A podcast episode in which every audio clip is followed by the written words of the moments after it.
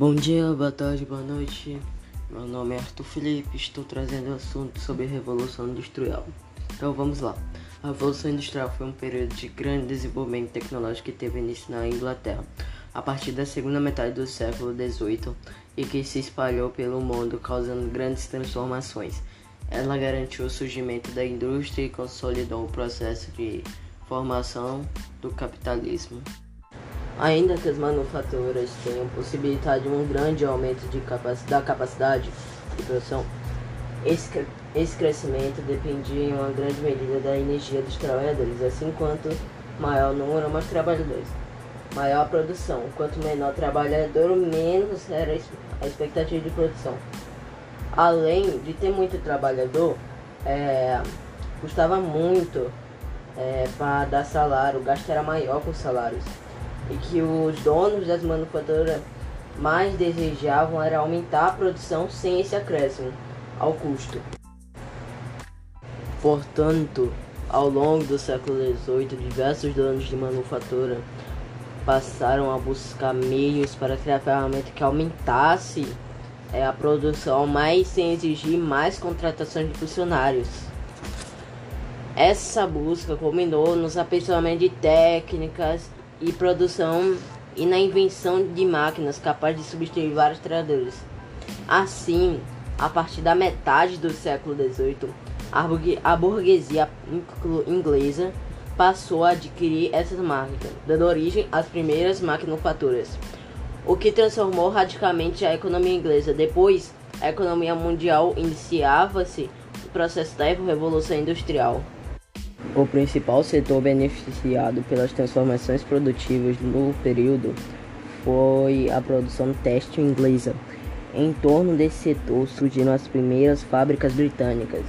Na época, panos, roupas de algodão eram de fundamental importância para o comércio inglês, sendo vendido em diversas regiões do mundo, incluindo as colônias britânicas na América e na Ásia, bem como os diversos territórios ocupados por europeus na África.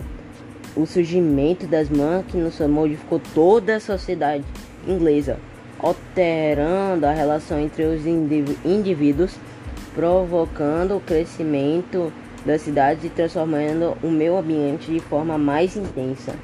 Em 1800, a única cidade inglesa com um milhão de habitantes era a capital, Londres. No mesmo ano, meia dúzia de cidades tinha uma população entre 50 mil e 100 mil.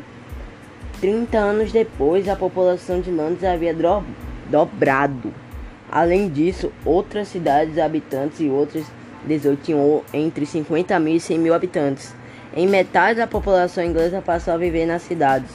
O avanço da industrialização fez também com que o sistema capitalista se transformasse na forma predominante de organização da efetividade em uma sociedade burguesa e capitalista em que o processo é marcado por intensos conflitos sociais. O avanço da industrialização provocou grandes mudanças nas relações de trabalho. Com a introdução das máquinas, houve uma diminuição de número de trabalhadores necessários para a produção das mercadorias. Esses fatos beneficiou os donos de fábrica, afinal, com um grande número de pessoas empregadas, havia um excedente de mão de obra em busca de emprego, o que permitia que os patrões oferecessem baixo salário e essas pessoas assim, o avanço industrial intensificou a miséria e submeteu os operadores a, diversi, a diversas situações desagradantes e às péssimas condições de trabalho. Em geral, as fábricas eram ambientes quentes, úmidos e abafados e poluídos. Como não existiam leis estabelecendo uma jornada máxima, era comum que os donos de fábrica exigissem de seus funcionários jornadas que ultrapassassem 15 horas diárias de trabalho, tudo sob a vigilância de supervisores que obrigavam a operários a trabalhar sem descanso. Ao longo da história existiram diferentes modelos de hierarquias sociais. Nas sociedades humanas, em algumas delas, por exemplo, as hierarquias se baseavam em valores como honra e nascimento, em outras, em aspectos religiosos. Com o desenvolvimento do capitalismo nas sociedades europeias, começaram a se organizar com base na função que cada um ocupava no processo produtivo. Esse tipo de divisão recebeu o nome de classe social.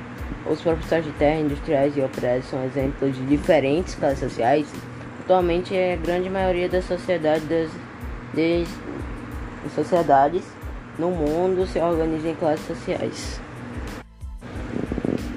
O processo de industrialização reafirmou o poder econômico da burguesia e provocou o surgimento pro proletariado, que desde a sua origem vive em condição de pobreza.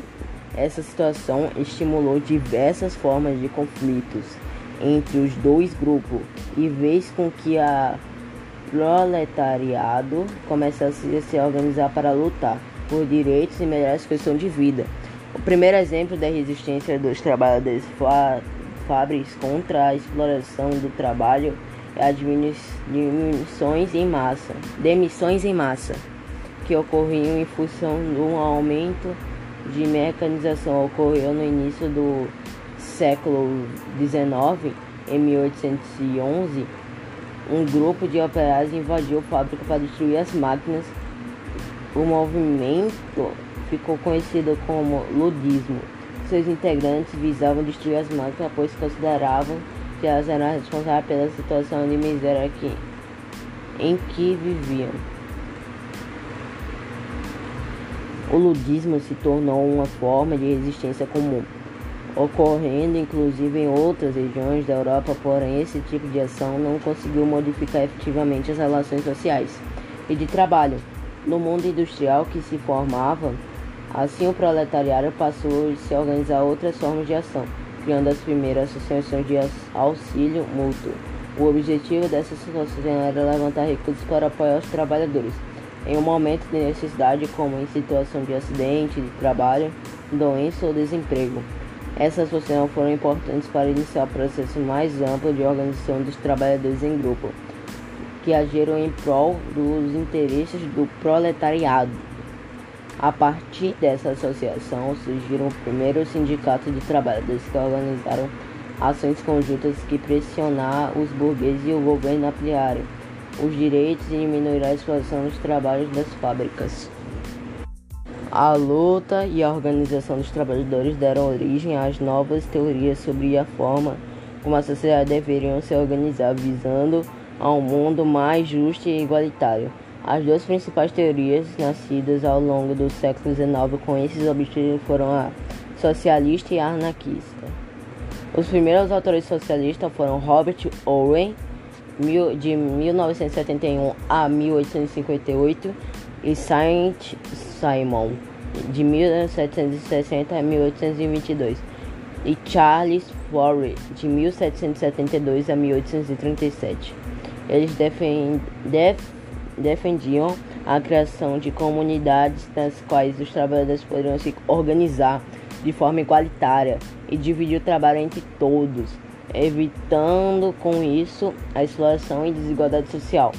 No entanto, esses autores não defendiam formas concretas de criação de tais sociedades, acreditavam que a mudança aconteceria de forma pacífica, ficando conhecido como socialistas utópicos.